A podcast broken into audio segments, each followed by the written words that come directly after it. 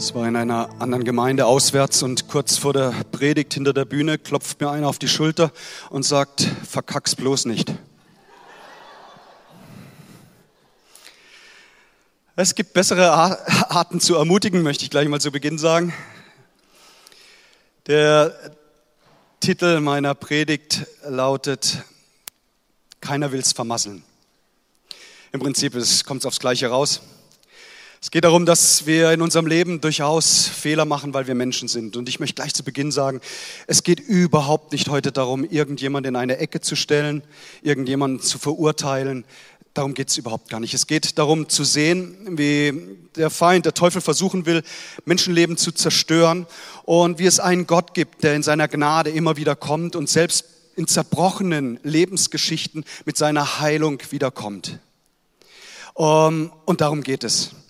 Keiner von uns will's vermasseln.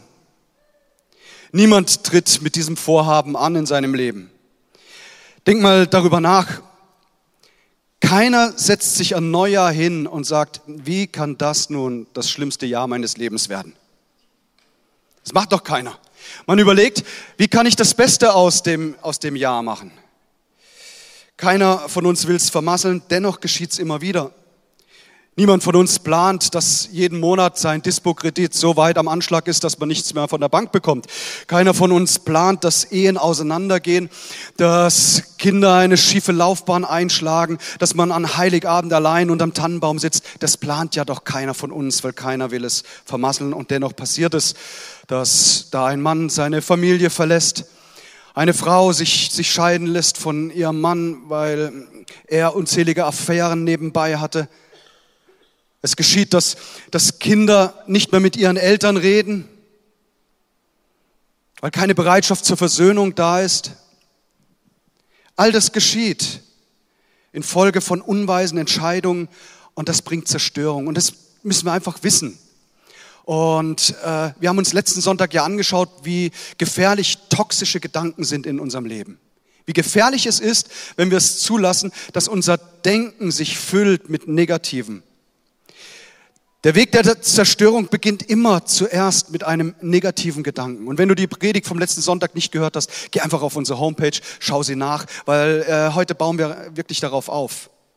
So alles beginnt mit einem negativen Gedanken, das führt oft zu einer schlechten Entscheidung und zieht dann zerstörerische Angewohnheiten nach sich. Also ein negativer Gedanke folgt einer schlechten Entscheidung und dann kommt eine zerstörende Angewohnheit. Ich möchte heute über einen Mann sprechen, der in einem christlichen Elternhaus aufgewachsen ist und seine Eltern gaben ihm liebevoll den Namen Sonnenschein. Unglaublich begabt, talentiert und dazu auch noch gut aussehend. Irgendeine Idee, von wem ich heute spreche? Ihr denkt von mir.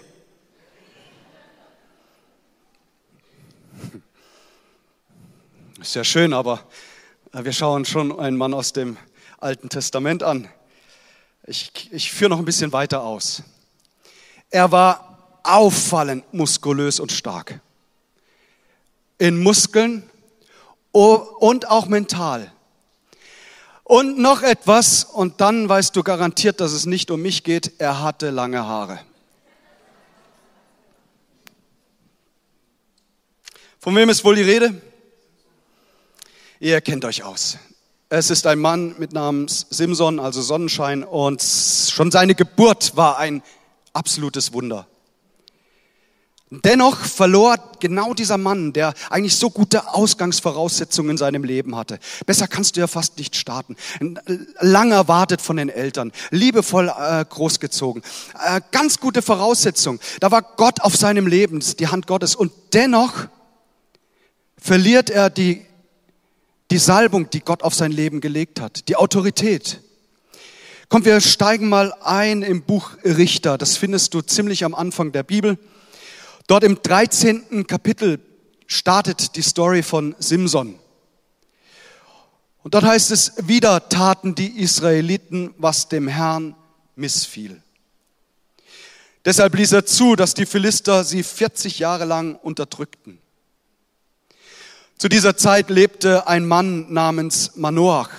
Er kam aus Zora und gehörte zum Stamm Dan. Manoach war verheiratet, aber er hatte keine Kinder, weil seine Frau unfruchtbar war. Eines Tages erschien der Engel des Herrn seiner Frau und sagte, du konntest bisher keine Kinder bekommen, aber nun wirst du schwanger werden und einen Sohn zur Welt bringen. Achte darauf, keinen Wein oder andere berauschende Getränke zu trinken, ist auch nichts, was der Herr für unrein erklärt hat. Denn der Sohn, den du bekommst, wird schon im Mutterleib Gott geweiht sein. Niemals dürfen seine Haare geschnitten werden. Er wird beginnen, Israel von den Philistern zu befreien. Soweit mal Gottes Wort. Und Jesus, danke, dass du, dass du voller Hoffnung bist. Und du kennst jedes einzelne Leben hier in diesem Raum. Du weißt um alle, alle Not, auch alles, was schon zerbrochen ist. Aber du stellst wieder her. Danke, dass du uns auch bewahrst vor Fehlentscheidungen. Danke, dass dein Wort uns eine Stütze, eine Hilfe ist für unseren Alltag. Dass wir uns konzentrieren, fokussieren auf dich. Weil du meinst es nur gut. Du hast nur gute Absichten, nur gute Pläne für jeden einzelnen von uns. Und Herr, so wollen wir dein Wort heute verstehen und es auch aufnehmen in Jesu Namen. Und alle sagen, Amen. Das verheißene Kind wird ein Geweihter Gottes sein, ähm, anders ausgedrückt ein Naziräer, das ist der Fachbegriff dafür. Und wenn da ein, ein Mensch dieses Gelübde eines Naziräers eingeht, dann hat er ein paar Dinge zu beachten in seiner Lebensgestaltung.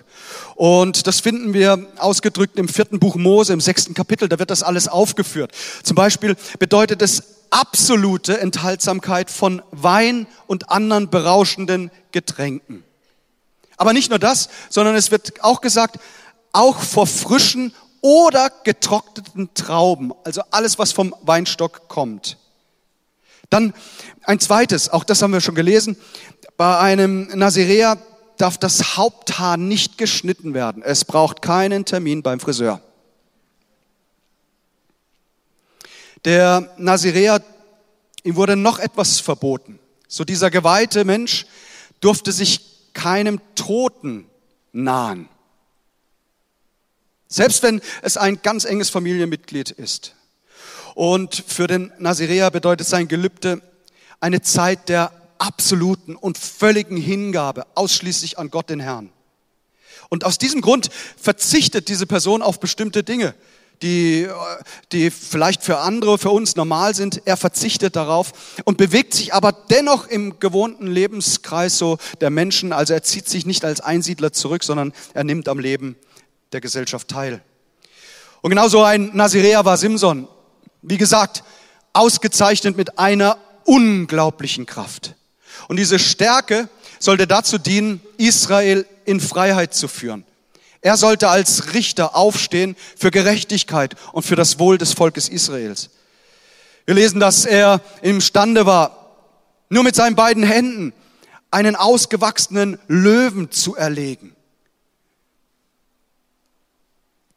Dann sehen wir, wie er 150 Füchse fangt, die musst du erstmal kriegen, 300 äh, fängt und 150 Pärchen bildet, die Schwänze zusammenpackt, eine Fackel dran und ab ins Feindeslager.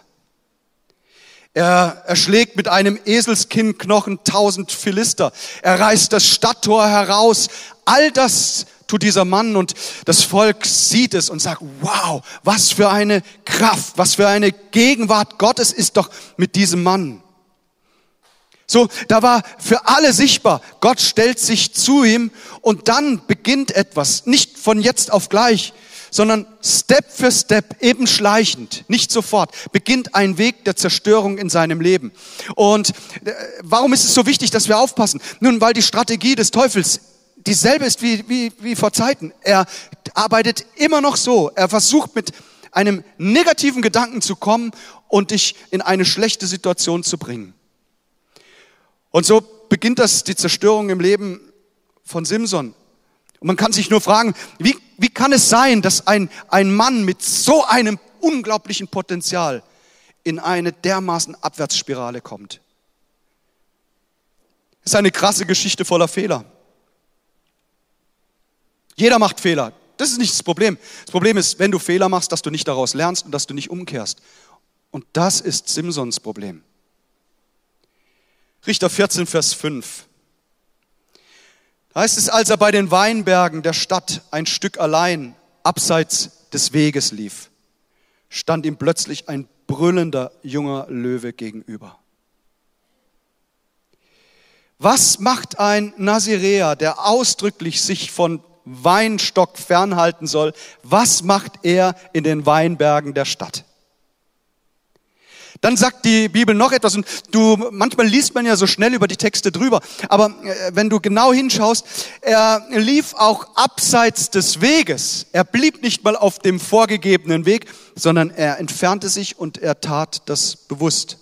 Und plötzlich steht dieser junge, starke, brüllende Löwe vor ihm. Und es erinnert natürlich total, was Petrus in seinem ersten Brief schreibt, im fünften Kapitel, dort im Vers 8. Petrus sagt, seid besonnen und seid wachsam. Und Petrus wusste, von was er spricht. Dieser Mann Gottes, dieser Fels, hat ja selbst erlebt, wie schnell es gehen kann, wenn man nicht wachsam und besonnen ist. Er sagt, der Teufel, euer Todfeind, Nichts anderes ist Satan. Satan ist Feind der Menschen. Es ist nichts Gutes an ihm. Satan, der Todfeind, läuft wie ein brüllender Löwe um euch herum. Er wartet nur darauf, dass er einen von euch verschlingen kann. Aus diesem Grund ist es wichtig, dass wir nicht abseits des Weges gehen. Aus diesem Grund ist es wichtig, dass wir in der Gemeinschaft bleiben, uns nicht absondern, nicht unsere eigenen Wege gehen. Ich bin so dankbar, dass Gott seine Kirche gepflanzt und gesetzt hat. Warum? Weil er weiß, wir brauchen einander. In den guten Tagen, aber vor allen Dingen auch in den herausfordernden, dann, wenn es schwierig wird. Darum, Gott sagt gleich zu Beginn, lasst uns nicht abseits des Weges gehen, sondern lasst uns auf den Wegen Gottes bleiben. Seid nüchtern und wacht. Die Geschichte von Simpson geht weiter und ich, ich kann euch nur einladen, es mal selbst äh, ausführlich zu lesen. Wir können nicht auf jedes Detail eingehen. Aber eine Sache ist schon auffallend, dann im 16. Kapitel, gleich der erste Vers. Da kommt ein Tag, an dem die Zerstörung im Leben von Simson seinen Lauf nimmt. Und er ist selbst daran beteiligt, so wie wir beteiligt sind, wenn Dinge schieflaufen in unserem Leben. Eines Tages kam Simson nach Gaza. Dort sah er eine Prostituierte und ging zu ihr ins Haus. Finde den Fehler.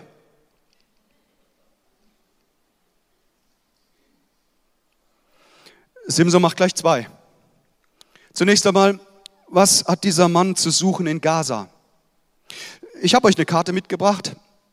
In Zoar ist er zur Welt gekommen.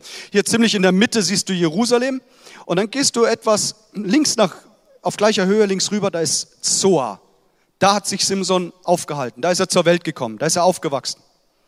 Und Gaza findest du eben hier unten. So etwa 40 Kilometer äh, in Schrittlänge. Nehmen wir mal Sim, an, dass Simson ein großgewachsener Typ war. Davon kann man ausgehen. Na, vielleicht so 50, 60.000 Schritte hat es schon gebraucht, auch für ihn. So geht der Mann den ersten Schritt los und denkt, ich gehe nach Gaza. Und du musst wissen, Gaza, Hauptstadt der Philister. Das ist das Zentrum des Feindes. Und er geht mitten hinein. Man möchte sagen, hey, Simson, äh, jetzt bist du schon zehn Schritte gegangen, kehr um, es ist nicht mehr so weit. Aber er geht weiter und er geht direkt ins Zentrum der Feinde. Und dort sieht er an einem Haus eine Prostituierte und er sieht sie nicht nur, sondern er hat auch Verlangen nach ihr und er geht zu ihr ins Haus. Oft ist es der erste Schritt, der einen hineinbringt in eine Zerstörung. Noch kann man zurücktreten, noch kann man, muss man der Versuchung nicht erliegen. Die Frage ist, ist ja immer, hey, äh, wie weit kann man sich an Versuchung heranwagen? Das Problem ist, wenn es zu spät ist, dann weißt du, es war zu weit. Schließlich verlor Simson alles. Er lässt sich auf die falsche Frau ein. Sie äh, entlockt ihm nach mehreren Versuchen ähm, das Geheimnis der Kraft der Salbung und das, was er nicht tun sollte, geschieht. Ihm werden die Haare abgeschnitten. Die Gegenwart Gottes ist nicht mehr da. Zerstörung macht sich breit und er, er denkt sich, hm, ich komme noch mal raus, so wie ich schon so oft rausgekommen bin.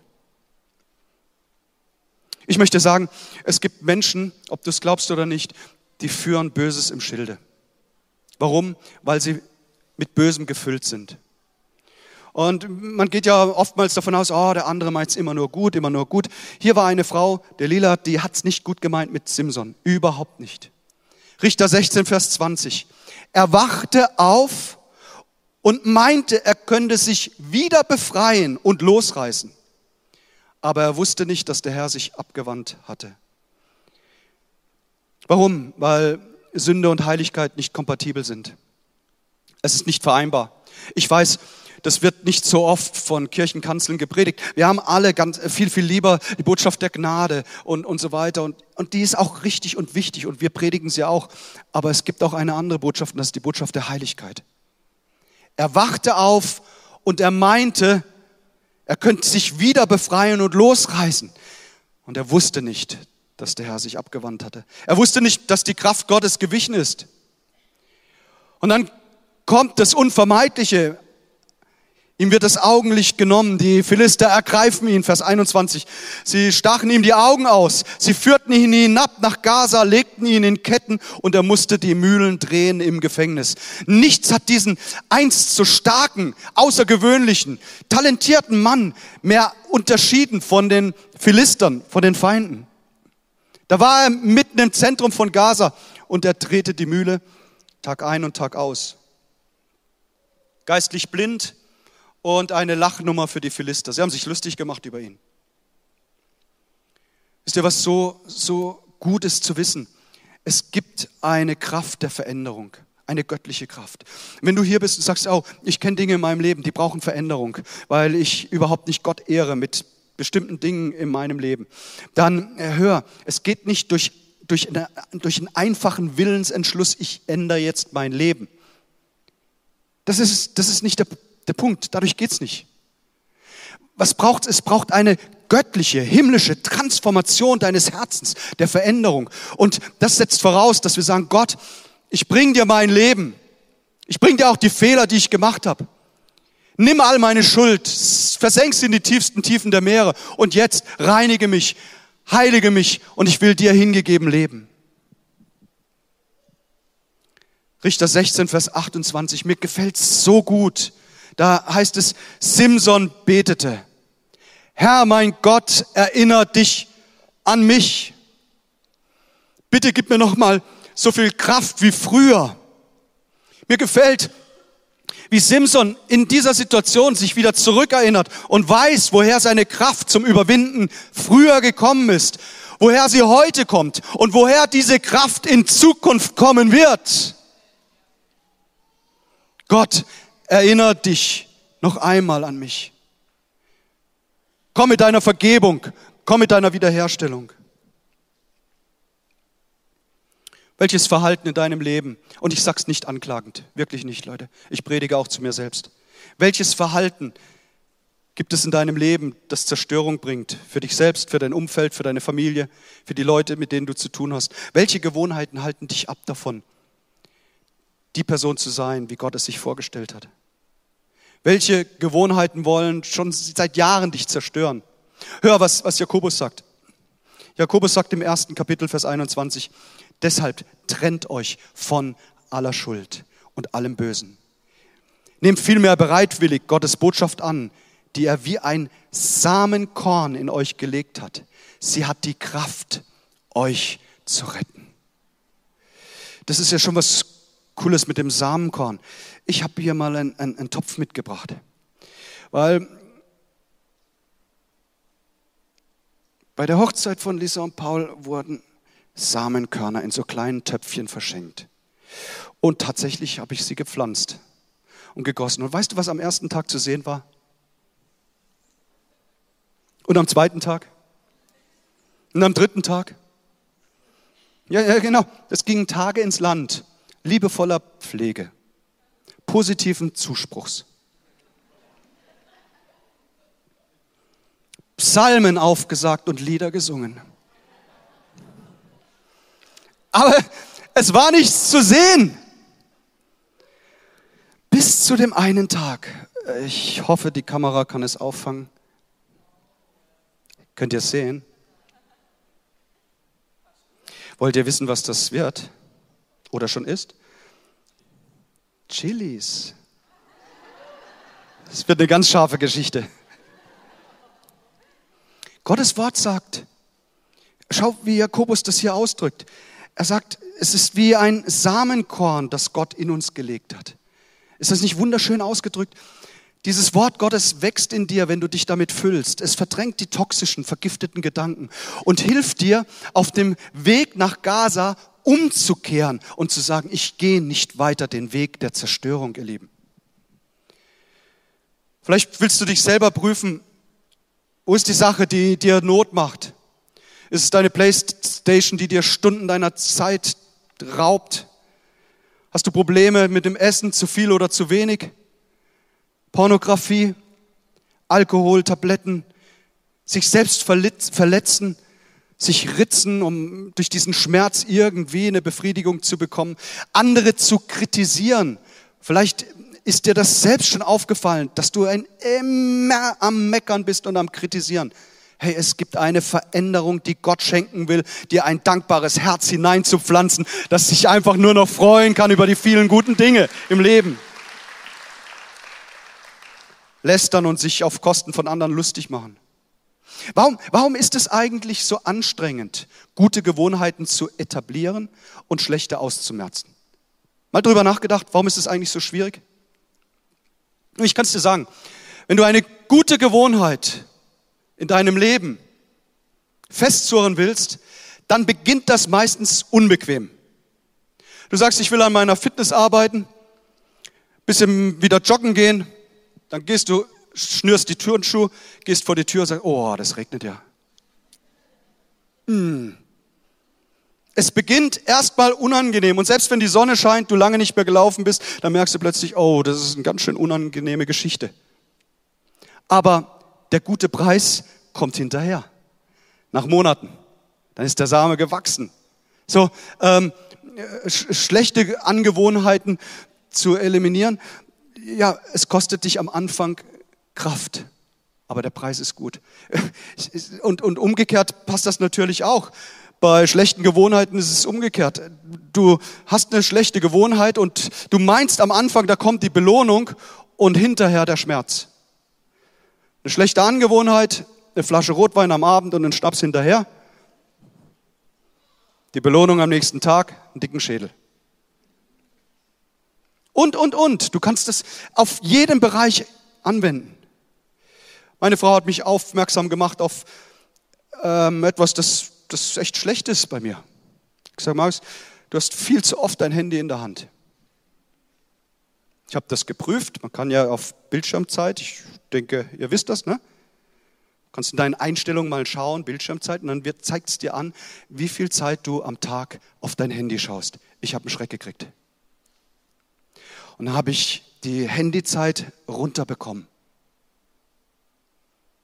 Also ich weiß nicht, ob du das viel empfindest oder wenig und so, aber ich hatte dann zwei Stunden Handyzeit am Tag.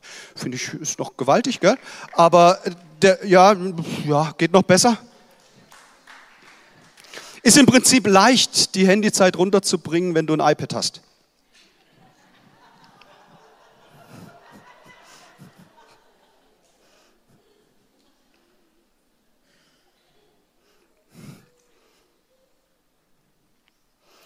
Durchschnittliche Handynutzerzeit beträgt vier Stunden täglich. Das ist Durchschnitt. Rechne das mal hoch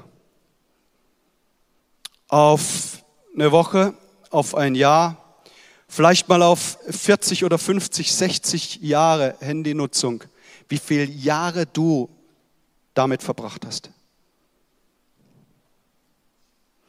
Nochmal, ich predige ja zu mir selbst. Das ist ja wahrscheinlich gar nicht dein Ding. Vielleicht hast du nicht mal ein Handy und sagst, von was spricht er überhaupt? Sprüche 4, Vers 14 und 15. Den Pfad der Gottlosen betritt nicht. Beschreite nicht den Weg der Bösen. Lass ihn liegen. Geh nicht darauf. Weiche von ihm und geh vorbei. Hörst du, den Pfad der Gottlosen betritt nicht, beschreite nicht den Weg der, des Bösen. Ähm, äh, versuch nicht, spiel nicht mit der Sünde. Achte darauf, wo gibt's Orte, die mich in Versuchung bringen könnten und meide diese. Du hast ein, ein, ein Problem mit Essen, mit viel Essen, dann ist sicherlich All-You-Can-Eat-Buffet beim Chinesen nicht der richtige Ort, um dieser Versuchung zu widerstehen. Oder ähm, du sagst, oh, ich, ich habe echt ein Problem, äh, ich, ich, ich, ich greife da zu Drogen. Dann geh nicht an Orte, wo das konsumiert wird. Ich kenne einen guten Ort, da kommst du nüchtern rein und gehst voller Freude wieder heraus. Äh, ich habe noch nie erlebt, dass hier jemand nüchtern reingekommen ist und dann besoffen nach Hause gewankt. Die Kirche ist ein guter Ort, um Versuchungen zu widerstehen. Simson ging nicht in seinem Heimatort zur Prostituierten, sondern er tat das auswärts. Er dachte, das kommt vielleicht nie raus. Und heute steht es in der Bibel.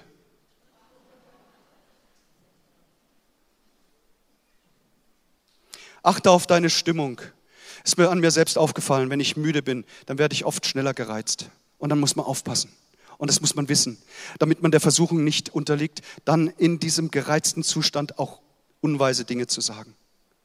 Simson übrigens hörte immer wieder auf die falschen Leute. Hätte er doch auf seine Eltern gehört. Da hat er Eltern, das waren, das waren Leute des Gebets. Die hatten sogar eine Theophanie, eine Gottesbegegnung direkter Art.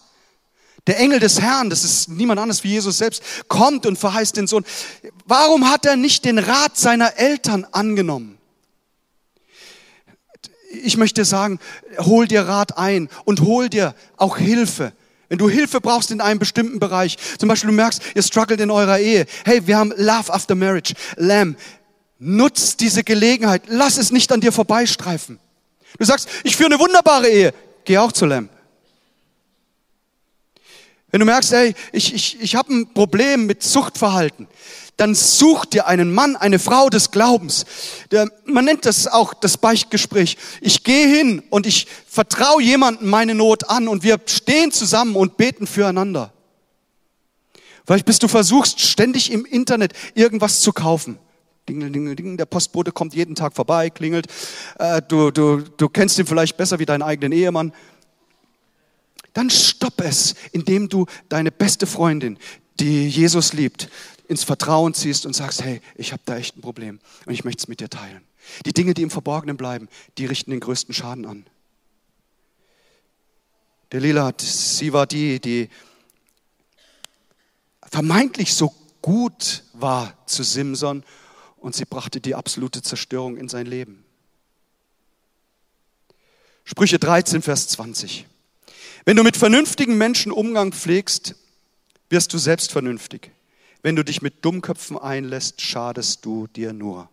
Wer schon länger ins Gospelhaus kommt, kennt diesen Vers ganz gut, weil ich, ich finde, der drückt so gut aus, wie hilfreich es ist, sich mit guten Leuten einzulassen und wie schädlich es ist, sich mit Dummköpfen zu beschäftigen. Such dir Hilfe. Um Hilfe zu bitten, hey, das ist niemals ein Zeichen von Schwäche, es ist ein Zeichen von Stärke. Hörst du? Hilfe zu suchen ist kein Zeichen von Schwäche, es ist ein Zeichen von Stärke. Und der allererste Weg ist, wir gehen zu unserem Herrn, so wie Simson rief und er betete. So tun auch wir das. Und dann such dir jemanden deines Vertrauens. Öffne dein Leben. Lass jemand hineinschauen. Verschließ dich nicht. Zieh dich nicht raus aus der Gemeinschaft. Geh nicht abseits des Weges, wo, wo irgendein Löwe steht. Richter 16, Vers 22. Das ist mit einer der besten Verse in der ganzen Simson-Geschichte.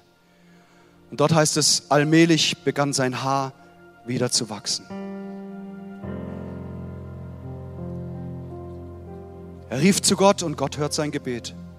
Und genauso ist das auch heute. Vielleicht sitzt du hier und sagst, da ist so viel Zerstörung in mein Leben gekommen. Ich möchte dir sagen, es gibt Hoffnung. Hoffnung für jeden Einzelnen von uns. Es gibt für jeden Einzelnen die Möglichkeit des Neuanfangs neu durchzustarten mit der Hilfe unseres Herrn. Was braucht es? Es braucht unsere Bereitschaft, es braucht Ein ganzes Stück Demut, auch zuzugeben, hey, ich habe da eine Not. Und das, das kann niemand für dich übernehmen. Du kannst es auch nicht für mich übernehmen. Ich habe eine Eigenverantwortung, die jeder von uns hat. Ich lade uns mal ein, aufzustehen.